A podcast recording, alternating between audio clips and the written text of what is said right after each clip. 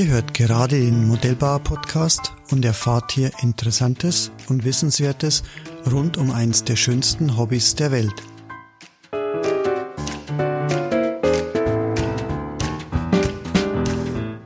Mein Name ist Rainer Hacker, ich bin Chef und Gründer der Hacker Motor GmbH, aber vor allem bin ich seit über 40 Jahren Modellbauer und Modellflieger. Im heutigen Tech Talk sprechen wir über die Entstehung eines Modellflugzeugs am Beispiel des Acrostar MK2XL von Robin Trump. Robin Trump ist heute auch hier unser Gast. Robin, hallo erstmal. Hallo Rainer, ich grüße dich. Robin, grüß dich. Ähm, ich möchte ganz kurz vorstellen für unsere Hörer draußen. Robin, ich habe auf deiner Homepage gefunden, du bist Modellbauer und Modellflieger seit dem dritten Lebensjahr. Du hast äh, so, so viele Modelle geflogen, du hast ein bisschen aufgelistet. Du bist aktiver Kunstflugpilot, F3A-Pilot. Du hast eine Ehrung bekommen vom Land Baden-Württemberg als Sportler. Du bist vom DAEC als Modellflugsportler des Jahres gewählt worden, gekürt worden. Du bist siebenfacher deutscher Meister im Kunstflug in der Klasse F3A. Also das ist schon beeindruckend. Ähm, beruflich bist du technischer Produktdesigner. Und meine Frage jetzt eigentlich, ähm, was qualifiziert dich dazu, ein Modellflugzeug zu entwerfen, zu designen? Die glaube ich habe ich jetzt gerade schon mit der kurzen Vita beantwortet. Und ähm, ja, herzlich willkommen bei uns im Podcast. Und heute geht's jetzt aber in erster Reihe mal nicht um, um, um dich, um dein Leben, da sprechen wir vielleicht in einem Teamtalk nochmal drüber, sondern Robin, ich möchte jetzt einfach mal fragen für unsere Jungs draußen, ähm, wie kommt man drauf, wie entsteht eigentlich so ein Modellflugzeug, wenn man das entwirft? Und ähm, aktuell haben wir ja jetzt den neuen Acrostar von dir schon im, im, im Vertrieb. Und ähm, ja, wie bist du drauf gekommen? Wie ist die Idee entstanden? Ja, im Prinzip, wie, wie kommt man auf die Idee, ein eigenes Modell zu machen? Bei mir war es relativ einfach, weil ich Bock drauf hatte. Ähm, ich ich verdiene mein Geld ja nicht mit dem Modellbau und mit der Modellfliegerei, was vielleicht manche meinen. Ähm, ich war bis vor kurzem technischer Produktdesigner, habe jetzt im Oktober äh, noch ein Studium angefangen, also bin aktuell in einem Studium und äh, ja, ich habe einfach Bock drauf gehabt, Flieger zu machen und habe das dann irgendwann mal im Kleinen angefangen mit Indoorpflege und das ist dann so mit der Zeit äh, gewachsen. Ja. Mhm, mh. ähm, du hast auf deiner Homepage ja auch ähm, ganze Anzahl von Modellflugzeugen, die du schon entworfen hast. Ähm, den, den Super Sirius, den Sirius 11, eine Edge hast du gemacht, ein Eraser und so weiter, die Ultimate, die wir alle kennen, jetzt das aktuelle F3A-Modell, den Karat. Ähm, wie, wie, wie kommt man jetzt auf, auf so eine Vielzahl von Modellen? Ja, im Prinzip hat es alles angefangen mit den Indoor-Fliegern. Ich habe damals mit Robert die Edge entworfen, die haben das alles in, in Deutschland gefertigt. Äh, war dann, ja, da gab es dann hin und da Probleme und, und irgendwie bin ich dann übers Internet, über einen Communicator auf die Firma Tech One Hobby gekommen. Ähm, und die haben mir angeboten, nachdem ich ihnen ein paar Tipps gegeben habe, was man an den Modellen vielleicht verändern könnte, die sie im Pro Programm hatten, und haben mir dann irgendwann angeboten, ja, wir könnten doch zusammen einen Flieger machen. Und äh, ja, so kam dann der Sirius, äh, so ist der entstanden, wir haben den dann entwickelt. Äh, damals, zu der Zeit, war es dann der erste Flieger, der so gefertigt wurde, dass das Depot an verschiedenen Stellen nochmal ausgefräst und leichter gemacht wurde. Ähm, und äh, geplant war das dann für Robbe, da gab es dann Unstimmigkeiten.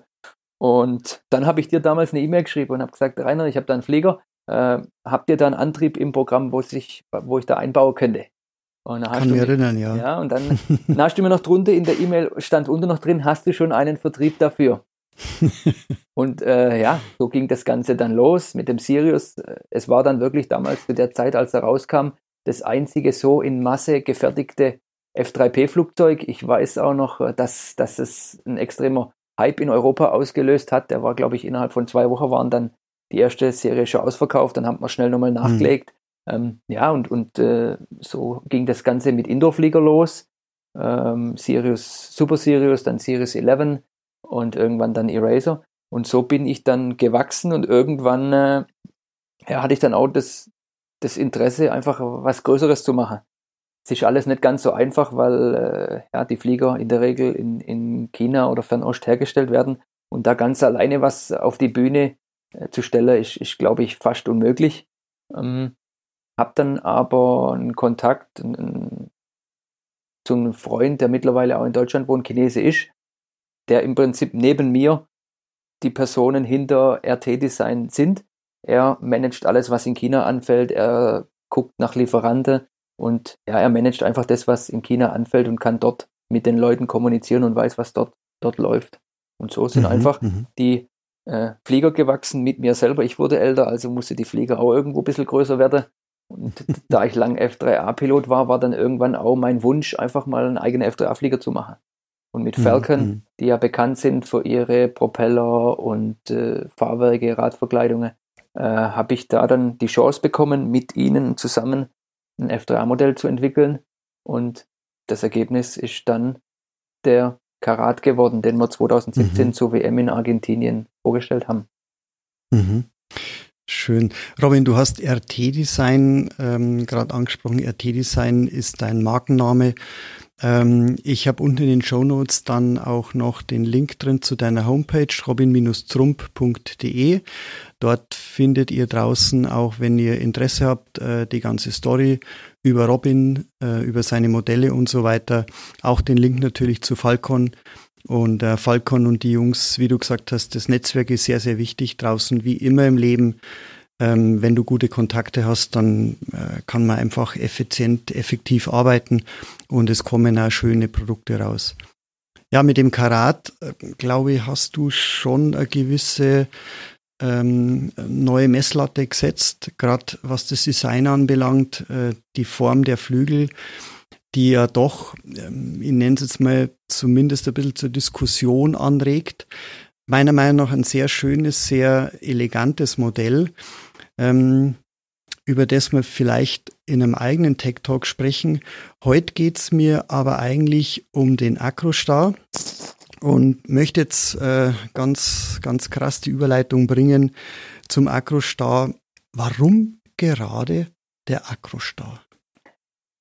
Ja, das geht auch wieder einige Jahre zurück. Ich, ich kann gar nicht genau sagen, wie alt ich da war. Sieben, acht. Da hat mein Vater mit dem Vereinskollege dem Martin Küstner, ähm, den Agrostar von Delro als Modell. Die sind da so ein bisschen zusammen synchron geflogen. Und irgendwie hat mich das Modell damals schon fasziniert, weil es einfach so komplett anders aussieht wie, wie die Extras, Edges und Jacks. Und hat mich eigentlich seitdem nimmer losgelassen. Mhm. Und ich, ich bin ja lange viele SEPA-Modelle, Extreme Flight-Modelle geflogen, habe alles Mögliche getestet. Aber irgendwo war das für mich dann immer dasselbe. Und als ich dann die Möglichkeit hatte mit, mit äh, dem Young, hm, der auch die F3-Flieger mit mir macht, ähm, den Kontakt zu China hatte, habe ich mit ihm gesagt, hey komm, ich habe Bock auf einen Agrostar, schon Jahre. Ich konnte es selber nie realisieren, aber mit dir wäre das möglich. Komm, lass uns mhm. doch einfach was machen. Und dann habe ich mit dir gesprochen, du warst auch gleich begeistert, gesagt, ja klar, mach mal. Und dann ging das, ging das los.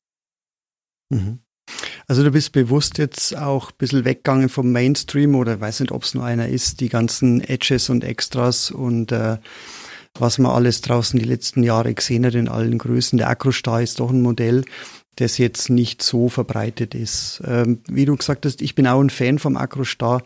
Ich kann mich nur erinnern, als Kind bei uns, ich bin in Moosburg aufgewachsen, in Oberbayern, wie man vielleicht am Slang ganz gut hört und da auch noch draußen. Ähm, wir haben vorher abgesprochen, Robin, dass wir so sprechen, wie uns in Bayern sagt man, der Schnabel gewachsen ist. Alles andere wäre nicht authentisch und ich hoffe, die Leute draußen akzeptieren das und verstehen uns auch ein Stück weit. Wir verstehen uns, Robin. Das, das glaube ich, ist das Wichtigste. Aber zurück zum, zum Akrostar. Ich bin in Moosburg aufgewachsen. Dort ähm, hat es einen kleinen Flugplatz gehabt und da ist der Akrostar ab und zu, also ein Pilot mit dem Akrostar ab und zu kommen. Und das Modell hat mich damals schon fasziniert und drum, wie du gesagt hast, du willst so einen Akrostar machen, war ich natürlich sofort dabei ähm, und haben versucht, euch und dir da so weit zu unterstützen, vor allen Dingen natürlich auch jetzt hier beim Vertrieb und für die Kunden draußen natürlich den Support zu bieten. Jetzt soll, soll jetzt natürlich nicht, ja, mhm. soll natürlich jetzt Bitte. nicht heißen, dass äh, extra Edge und dass es alles schlechte Flieger sind. Im Gegenteil, wenn es dann wirklich um das krasse 3D oder so geht, ist ein Acrostar sicher nicht ebenbürtig mit den Modellen. Aber mir ging es einfach nur darum, ich wollte ein bisschen Abwechslung in den Modellflugzirkus bringen und jetzt nicht einfach die 500. extra oder so machen. Mhm.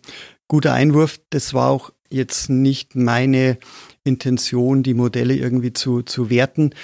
Äh, mir ging es einfach, einfach nur darum, dass wir halt schon sehr, sehr viele Modelle, Extras und Edges und so weiter natürlich am Markt haben und der Acrostar jetzt doch mal wieder was, ja, wie will ich sagen, zumindest bei den Modellen was Neues ist, was man nicht jetzt an jeder Ecke findet. Robin, du hast den Acrostar ja nicht in der Größe ähm, als, als erstes Modell begonnen, sondern ähm, es ist mit einem bisschen kleineren Modell losgegangen.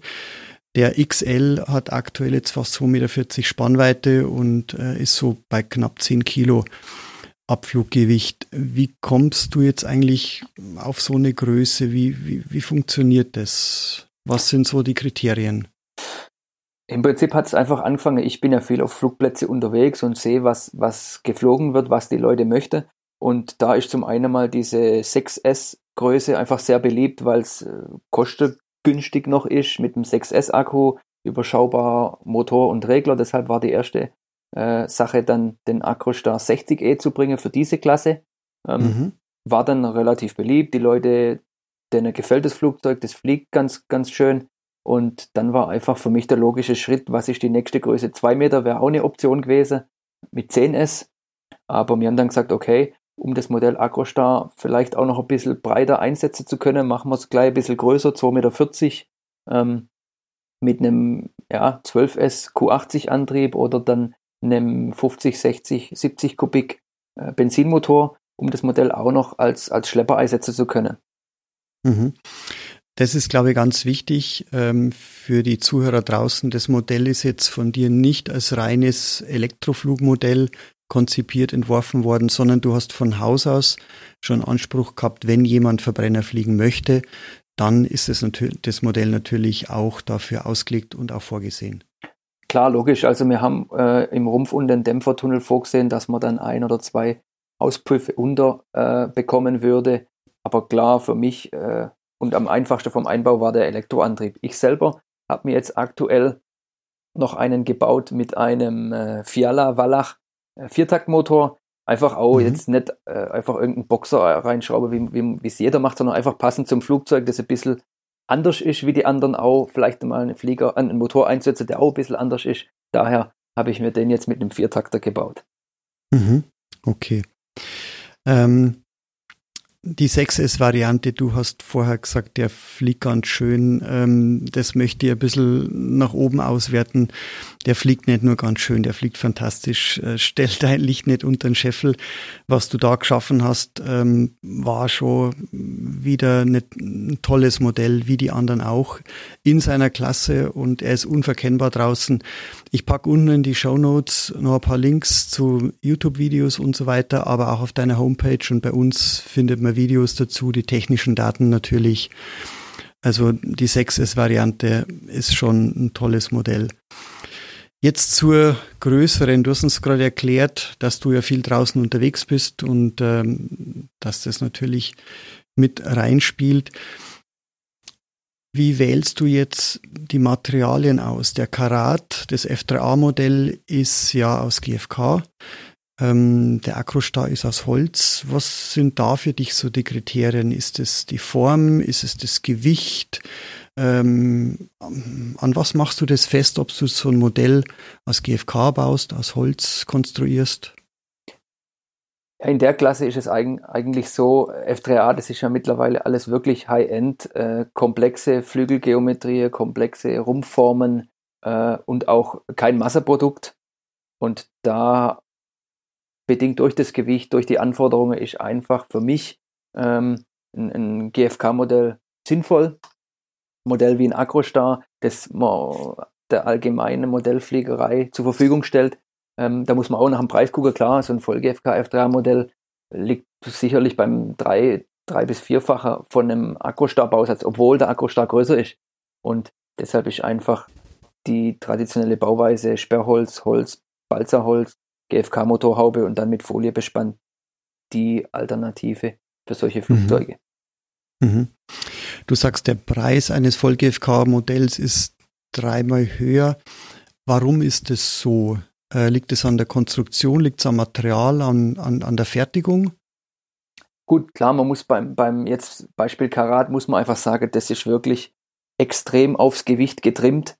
Äh, das ist auch in der ja, Klasse wie ein Agrostar ist nur sehr, sehr schwierig herzustellen und wenn, einfach auch so extrem teuer. Da mhm. macht das ja einfach keinen Sinn.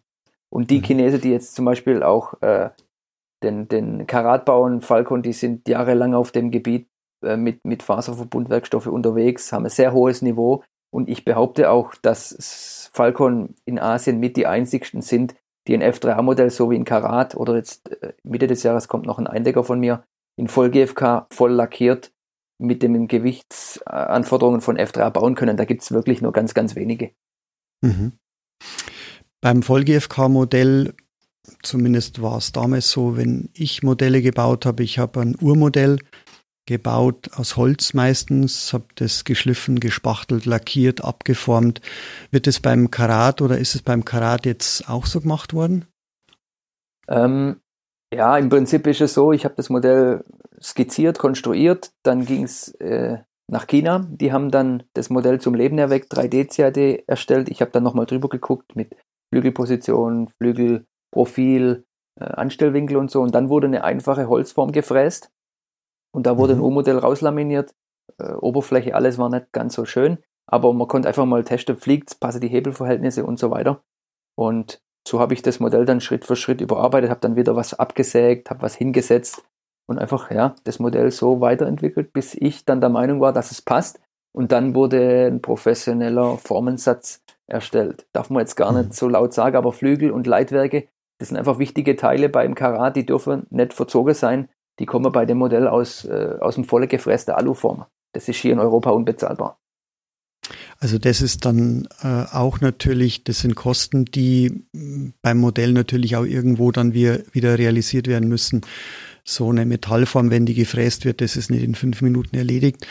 Ähm, das ist eine Arbeit, ich glaube, die fräsen da oft ein, zwei Wochen hin, bis dann auch die Oberfläche passt. Das wird dann noch poliert ja. und so weiter. Jetzt im Gegenzug zum ähm, Acrostar. Ähm, wie geht man daran? Baust du den Acrostar erstmal, schickst ihn dann zum Hersteller und der baut nach? Nee, da war es eigentlich auch ähnlich. Also ich habe das Modell ausgehend von den Originalunterlagen, äh, die ich hatte, Seitenansicht, habe ich umgezeichnet, habe es ein bisschen als Modellflugzeug angepasst, Hebelarme geändert, Flügel ein bisschen hochgesetzt, so grob. Und dann gingen diese Skizzen und Zeichnungen alle nach China. Der Hersteller, der solche Flieger baut, der hat ja sehr viel Erfahrung, macht es jahrelang, weiß genau, wie er es macht. Die eigentliche Konstruktion vom Flugzeug, wie man dann die ganzen Spanten miteinander verleimt, das mach, machen gar nicht wir, sondern das macht der Hersteller selber, weil er muss es letztendlich später dann auch selber bauen. Mhm. Und wir legen halt die ganzen Parameter, Flügelposition wieder, Profil, Ruder, Hebelarme, das wird dann alles wieder von mir, von uns festgelegt. Mhm. Also das heißt, deine Arbeit ist oder kommt mehr aus dem Praktischen. Das heißt, du weißt um die Dimension der Ruder, die Ausschläge, die zu erzielen sind, die Hebelarme, die man vielleicht ein bisschen anpasst im Modell zum, äh, im Vergleich zum, zum äh, Manntragenden. Auch, ich könnte mir vorstellen, dass die, die Flügelfläche, vor allem die Profile aber unterschiedlich sind. Dann schickst du die Daten zum Lieferanten, zum Hersteller und der zeichnet es aber dann am CAD. Das wird ja wahrscheinlich dann nachher gelasert, die Spanten, kann ich mir vorstellen. Richtig, genau. Er ähm, macht es dann so, wie er es für sich braucht, damit er es später einfach sauber zusammenbauen kann. Meine Aufgabe mhm. ist dann später, das Modell zu bauen und dann zu fliegen und zu gucken, ja, passt. Letztendlich will der Kunde später ein Modell, das sehr gut fliegt, das ausgewogen ist, Beispiel am Agrostat im Original sehr kurze Nase, bedingt durch die schweren Motoren, die sie früher hatten. Ja, wenn wir uns jetzt ein Modellflugzeug bauen, Agrostar mit Q80 oder mit einem Zweizylinder, die wesentlich leichter sind und ich dieselben Hebenverhältnisse hätte wie das Original, dann brauche ich nachher ähm, eineinhalb Kilo Blei. So war nämlich die erste Version vom Acrostar XL. Die waren mehr oder weniger noch nach Scale-Maße und das hat einfach nicht hinkaut. Ich habe da eineinhalb Kilo Blei vorne braucht und das wollen wir natürlich nicht, dass der Kunde, der nachher das Flugzeug baut, dann in der Nase irgendwo eineinhalb Kilo Blei unter, unterbringen muss. Ja, ich glaube, das ist sehr wichtig, dass man das als Modellbauer, als Modellflieger auch dann weiß und auch vor allem zu schätzen weiß, dir geht's jetzt gar nicht um ein hundertprozentige Scale-Nachbau des Acrostars, sondern das ist eine Anlehnung an den Acrostar, aber natürlich mit deiner ganzen Expertise, was äh, Kunstflug und 3D-Flug anbelangt, damit der Kunde hier oder wir als Modellflieger ein Modell bekommen, das mehr oder weniger aus der Schachtel raus wirklich perfekt fliegt. Ganz genau. Ja, wenn man sich das Original vom Acrostar anguckt und es dann mit meinem Modell vergleicht, das erste, was einem extrem auffällt, oder viele, vielen fällt es erst auf, wenn ich es ihnen sage, der, klassisch, äh, der klassische das Original ist ein Tiefdecker wenn man das mit meinem Modell vergleicht, das ist schon fast ein Mitteldecker, aber einfach mhm. bedingt durch das, was ich über das F3A die Jahre gelernt habe. Ein Mitteldecker ist einfach das neutral fliegendste Flugzeug und dahingehend haben wir dann einfach ein bisschen optimiert und das Ergebnis, der Agrostar fliegt wirklich wie ein großes F3A-Modell. Super neutral, ist jetzt kein 3D-Wunder, aber vor allem im klassischen Kunstflug und so für den, den Durchschnitts-Hobbypilot, der einfach ein neutral fliegendes Modell will, ist das ein absolut tolles Flugzeug. Ja, äh, du sprichst, glaube ich, nicht nur mir aus, aus der Seele. Mein 3D ist toll, wenn man das kann. Äh, es ist auch toll, wenn man zuschauen kann. Aber mir geht es zumindest so, gerade in Anfangszeiten, wenn du da mit dem 3D-Modell auf den Platz kommst und nicht die perfekte Torquerolle kannst, ähm, ja, dann packst du vielleicht manchmal gar nicht aus. Mit so einem Modell, das vorbildgetreu ist, vorbildähnlich, ähm, kann man auch mal normale Rollen, Loopings fliegen und es macht einfach Spaß. Und ähm, ja, man erinnert sich an seine Kindheit, wenn man das Modell dann sieht. Bei mir ist es zumindest so.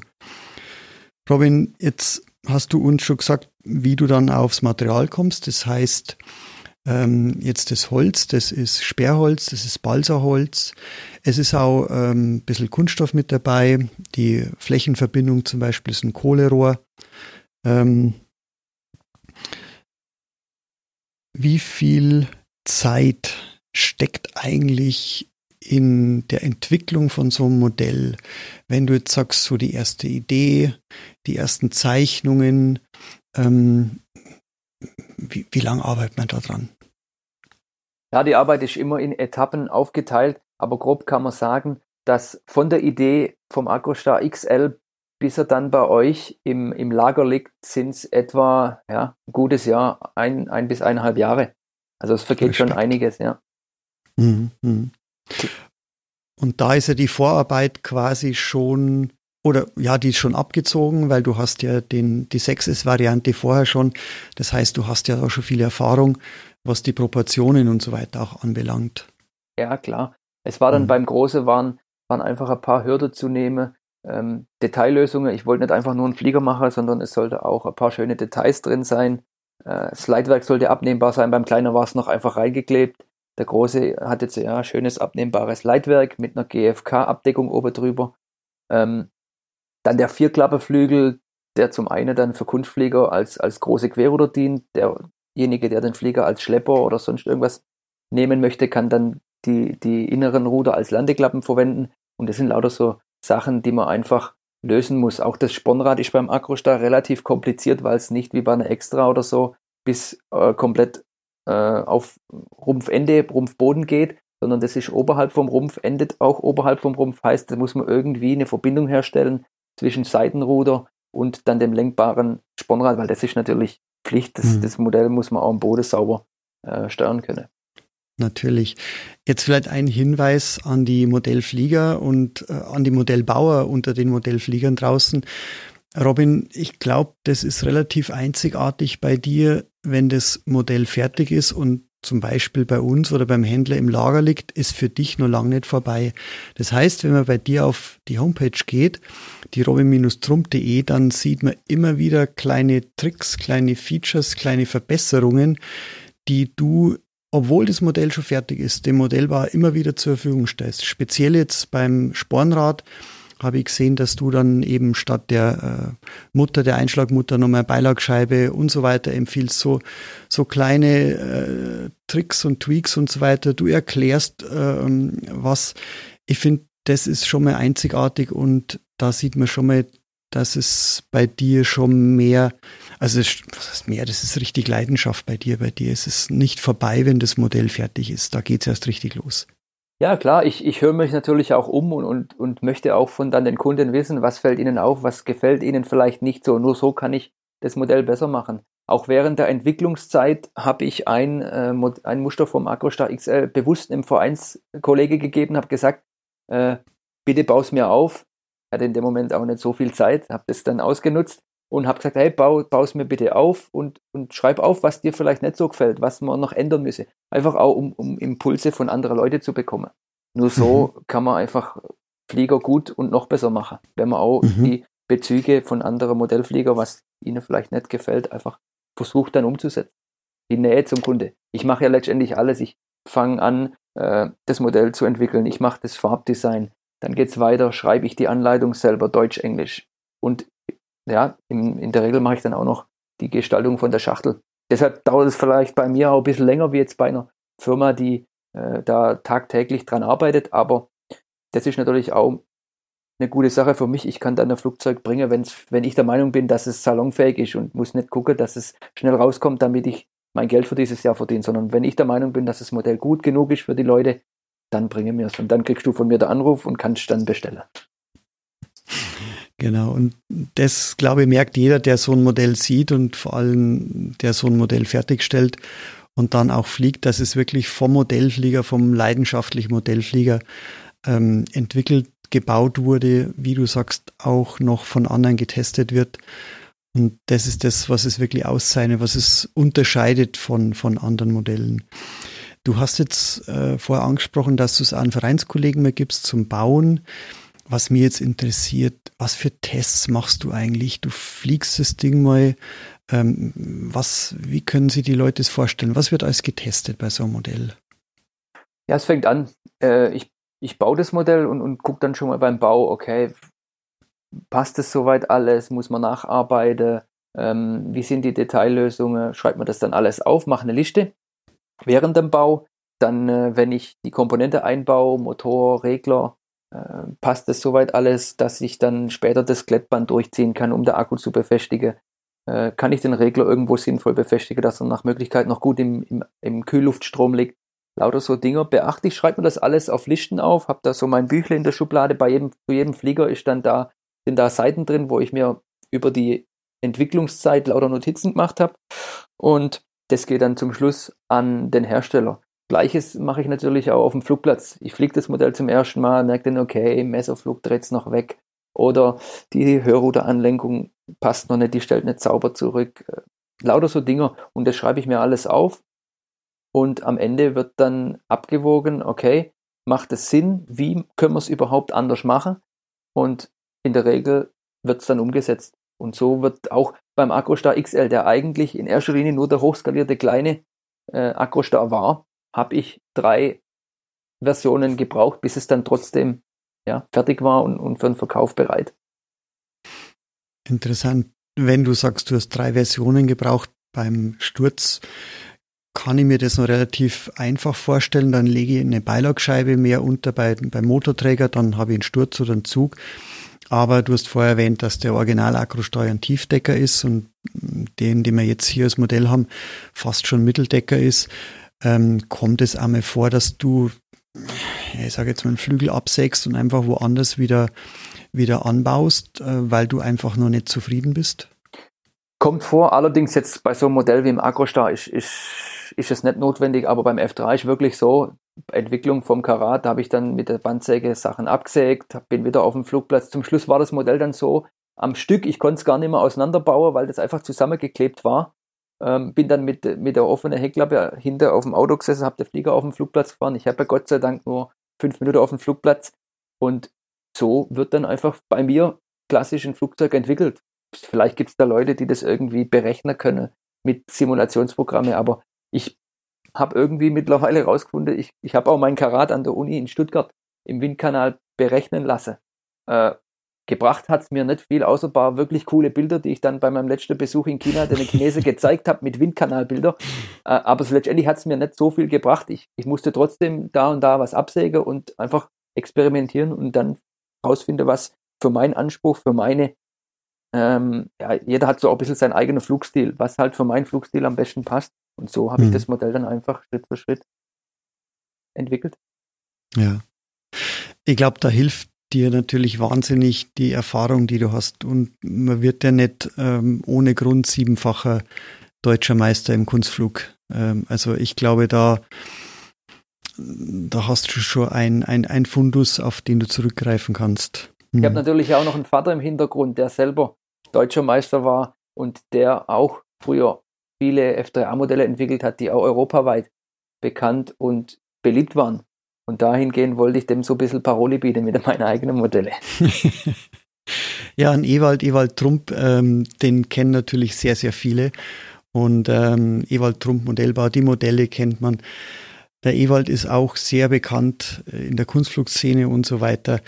Ähm, würde mich freuen, wenn wir einen Ewald auch mal im Podcast haben und einfach vielleicht auch zu dritt mal sprechen und einfach mal ein bisschen so erzählen, wie es so damals losgegangen ist, vielleicht auch beim Ewald, das ja noch ein paar Jahre länger her ist als bei dir, obwohl es bei dir schon, man seit dem dritten Lebensjahr, ähm, ja, das ist schon gigantisch, äh, wie früh du angefangen hast, aber natürlich durch den Vater, gell? Ja, klar, logisch. Ich bin auf dem Flugplatz aufgewachsen, war mit ihm damals dann immer EMWM unterwegs und habe dann natürlich auch die die Leute dann kennengelernt, Christoph Pesaleroux und so. Und das waren dann schon für mich auch Idole, klar, logisch. Mhm. Jetzt eine Frage interessiert die Hörer draußen vielleicht noch, und zwar geht es dann um die Auswahl des Herstellers. Ähm, du hast gesagt, du hast ja da eigentlich Glück durch dein Netzwerk, durch Falcon, ähm, dass du da einen Hersteller hast.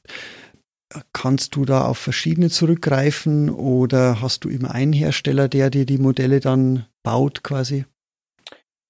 In erster Linie kommt es darauf an, was es für ein Flugzeug sein soll. Wenn man jetzt äh, gerade wie den Agrostar XL Holzmodell, da gibt es ja, wenn man genau nimmt, gar nicht so viele verschiedene Hersteller. Extreme Flight, Sebart gibt es eine Fabrik und dann gibt es noch zwei, drei andere. Die sind natürlich sehr ausgelastet, weil die Modelle weltweit äh, sehr gefragt sind. Und wenn man dann kommt mit einem Exotenmodell wie Acrostar, muss man sich da erstmal hinten anstellen. Äh, war dann für mich weniger eine Option. Aber durch meinen Kollegen, den Young, der dort 40 Jahre lang gelebt hat, jede Firma kennt, jeden Modellflieger kennt, da verlasse ich mich vollkommen auf ihn und er wählt für mich aus, was für unser Flugzeug mit den und den Anforderungen in Frage kommt, dass er das einfach auswählt. Und bisher bisher sind wir da auch sehr gut gefahren. Hm, hm. Ja, man sieht es, also wenn man den Baukasten aufmacht, Baukasten kann man ja fast nicht sagen, dass ähm, es ist ja noch, ja, vielleicht ist das noch interessant, äh, Robin, was ist denn noch zu tun, wenn ich mir jetzt äh, den Acrostar MK2XL bestelle? Was muss ich noch alles einbauen, justieren, machen? Ja, letztendlich äh, beschränkt sich darauf, dass man alle Servos reinschraubt, die Anlenkgestänge macht, ähm, Fahrwerk hinschraubt, Radverkleidungen, Radachsen, ist alles dabei.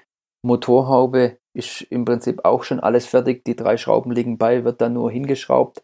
Je nach Antrieb muss man sich dann halt umschauen, ob man irgendwelche Distanzbolzen braucht. Die liegen dem Bausatz nicht dabei. Aber ansonsten ist es ich sag mal, in, in einer Woche abends sauber erledigt. Klar, äh, die Stiftscharniere für die Ruder muss man noch einkleben. Letztendlich ist es dasselbe wie bei allen anderen AF-Modellen auch. Mhm. Also man muss jetzt äh, nicht mit Laubsäge und so weiter umgehen können, beziehungsweise ähm, ja, es ist, ein, es ist eine Montage, nennen wir es mal so, eine Montage der, der Einbauten, der Servos, der Elektronik, der Elektrik ähm, die Motorauswahl. Du hast gesagt, die Distanzbolzen liegen nicht dabei. Das war von dir aber so gewollt, weil, wie wir am Anfang gehört haben, du das Modell ja so konstruiert hast, dass man verschiedene Antriebe einbauen kann. Wir empfehlen natürlich, ist klar, originär unseren Q80 dazu. Äh, den hast du auch geflogen. Und in, den, in der Artikelbeschreibung bei uns äh, findet ihr ganz genau, welchen Motor, welchen Regler Ähm, Servos sind Standard-Servos drin, Standardgröße. Auch hier haben wir was im, im, Angebot für den Kunden. Und in der Konfiguration mit den Servos und so weiter bist du das Modelle auch geflogen. Also das heißt, hier von den Stellkräften und so weiter ist von dir ja dann alles in Ordnung. Alles erprobt. Ich habe jetzt im, im zweiten Modell, im, im Q, Q80 Agrostar, habe ich auch die neuen D-Tex Ecoline Servos erstmals eingesetzt. Finde ich total super Servos, Preis-Leistung passt. Ein Vereinskollege hat sie dann auch gleich bestellt, auch sehr zufrieden. Und was mir besonders gut gefällt, ich bin ja über die SEPA-Zeit viel 2,20 Meter Elektromodelle geflogen, Su, Esbach. Ähm, damals war das noch ein bisschen äh, blöd mit der Gaskurve, mit der Gasannahme. Das war alles relativ verzögert, aber jetzt mit dem neuen Meson ähm, Regler 135 mit dem Q80, das ist ein absolut geiles Antriebsset super schnelle Gasannahme, genug Leistung. Also ähm, die Elektroversion beim Akkustar XL kann ich wirklich empfehlen. Das ist wirklich ein tolles Flugzeug. Auch bei uns im Verein äh, baut ein aktuellen Vereinskollege und auch er baut den Q80 ein, weil es mir einfach gefallen hat, wie das funktioniert. Und natürlich keine Vibrationen, wenn ich das mit dem Viertakter vergleiche. Da ist der Q80 schon ein Engel. Ja, gut, das liegt einfach in der Natur der Sache ähm, dass der Elektromotor da natürlich nicht diese Zündung oder diese Zündungsstöße hat. Ähm, Robin, hast du aktuell den Verbrenner jetzt schon fertig, flugfertig? Er ist seit dieser Woche, ich bin in Quarantäne wegen Corona. Ich habe den jetzt komplett fertig gebaut, Motor ist alles drauf. Allerdings darf ich nicht aus dem Haus und auch unser Flugplatz ist gesperrt, kann also noch keine Flugberichte ähm, abliefern vom mhm. Verbrenner, aber ich, fliegerisch ist das sicherlich kein großer Unterschied mhm. zum Elektro. Ich bin mir sicher, wenn die Zeit vorbei ist und die wird vorübergehen, dann wirst du auch Videos davon machen, von der Verbrennerversion und die auch bei dir hochladen. Das heißt, äh, der Kunde kann dann wirklich sehen und auch hören, ähm, wie es jetzt mit dem Verbrenner sich dann anhört und, und wie es fliegt. Fliegerisch habe ich da auch, wie du sagst, keine Bedenken, dass es nicht funktioniert. Ja, bezüglich Videos sind wir leider hinterher, aber durch das, dass eben aktuell nichts geht, dass die Flugplätze zu sind, bin ich das Video vom Agrostar XL noch schuldig. Ich hoffe, dass ich das bald äh, nachreichen kann. Mhm. Ja, es ist schade, ähm, aber für den Hörer draußen keine Angst, wir sitzen hier nicht in einem Raum, sondern das Interview wird über Skype gemacht und aufgezeichnet. Also wir haben den nötigen Abstand hier. Und äh, ja, Robin, vertrieben wird das Modell ähm, durch uns. Jetzt hast du vorher schon kurz angesprochen, das war jetzt auch noch meine Frage, wie findet man jetzt den richtigen Vertrieb dafür? Warum machst du den Vertrieb jetzt nicht selbst? Das wäre doch auch naheliegend. Ja, zum, zum einen habe ich nicht die Zeit, weil es für mich Hobby ist und die Entwicklung von so einem Modell und die Wettbewerbsfliegerei, die nimmt schon so viel Zeit in Anspruch, dass ich mich da nicht auch noch drum kümmern kann, ja, wie kriege ich die Flieger an Mann? Und wo ich das gesehen habe, schon vom Kleinen, dieser Container mit den, äh, ich weiß gar nicht, wie viel Bausätze das damals vom Kleinen waren, wie viel das ist. Ich könnte das nirgendwo lagern. Ich könnte das, ja, das kann ich als, als Einzelner nicht so ohne weiteres handeln. Und jemand wie du, der die Erfahrung hat, der das Netzwerk hat, der auch die Komponente dazu liefern kann, da macht das für mich einfach am allermeisten Sinn. Und ich habe ja damals mit dem Indoor-Flieger angefangen und habe seither vollstes Vertrauen in euch und, und bin froh, dass ich mit euch so jemand gefunden habe. Und das will ich auch gar nicht ändern. Ich bin da zufrieden, so wie es läuft und alles andere ist gut. Mhm, danke dir. Das Lob muss ich natürlich, oder was müssen, ich gebe es gern weiter an meine Jungs hier. Ich allein bin ja nicht die Firma, sondern ähm, ja, meine Jungs hier, das Team im Vertrieb, die natürlich alle Modellflieger sind, begeisterte Modellflieger ähm, über die Jungs und Mädels im Lager, die die ganze Logistik und so weiter nehmen, bis hin zum Service. Der Christian, von dem werden wir auch einen Team-Talk dann noch hören, wie der Christian zum Modellfliegen gekommen ist und so weiter. Äh, das sind die Jungs im Hintergrund, teilweise im Vordergrund, die das natürlich handeln. Aber auch wir sind froh, Robin, dass wir so jemanden haben wie dich, weil, wie du sagst, jeder soll das machen, was er gut kann. Ähm, du bist natürlich der, der begnadete Pilot, der Designer, der Modellbauer, der weiß, was er macht. Du machst es uns natürlich auch sehr, sehr einfach, weil du natürlich den Lieferanten, den Hersteller gut kennst. Die ganze Arbeit, ähm, die da gemacht werden muss, die weiß man erst, wenn man selber mal drinsteckt. Und du hast so gesagt, naja, so ein Jahr, aber es ist schon teilweise sehr intensiv und durch die Zeitverschiebung dann oft auch äh, in der Nacht beziehungsweise am frühen Morgen, wenn du mit China dann kommunizierst, wenn es schnell gehen muss. Und ähm, auch das Hin- und Herschicken der Prototypen, das passiert ja nicht innerhalb eines Tages. Das ähm, sind dann auch oft Wochen, wo man dann wieder wartet auf was Neues, um dann weitermachen zu können. Ja, Robin, du hast uns viele, viele Einblicke gegeben, wie so ein Modell entsteht. Ähm, Jetzt wäre natürlich meine Frage, wo sehen wir dich dieses Jahr noch live, vor allem mit dem Modell? Es ist im Moment schwer zu beantworten. Ich möchte auch jetzt gar nicht groß auf das Thema eingehen. Ich glaube, wir alle werden von sämtlichen Seiten damit bombardiert. Ähm, ich wünsche einfach dir, ich wünsche äh, den Zuhörern draußen, dass wir uns hoffentlich im Herbst ähm, irgendwo auf dem Flugtag, auf dem Flugplatz sehen Vielleicht sehen wir uns in Friedrichshafen auf der Messe. Dort warst du letztes Jahr auch beim, beim Fliegen, bist eigentlich relativ äh, regelmäßig dort eingeladen, ähm, zur Messe zu fliegen. Mir bleibt jetzt eigentlich nur noch dir ein recht, recht herzliches Dankeschön zu sagen für deine Zeit, ähm, dass du mit uns geplaudert hast. Ja, ich wünsche euch alles Gute am Ewald, dein Vater, deiner Familie. Bleibt's gesund und ja, bis demnächst. Rainer, ich danke dir, wünsche euch auch alles Gute, bleibt gesund und hoffentlich bis bald auf dem Modellflugplatz. Bis bald. Dankeschön. Bitteschön.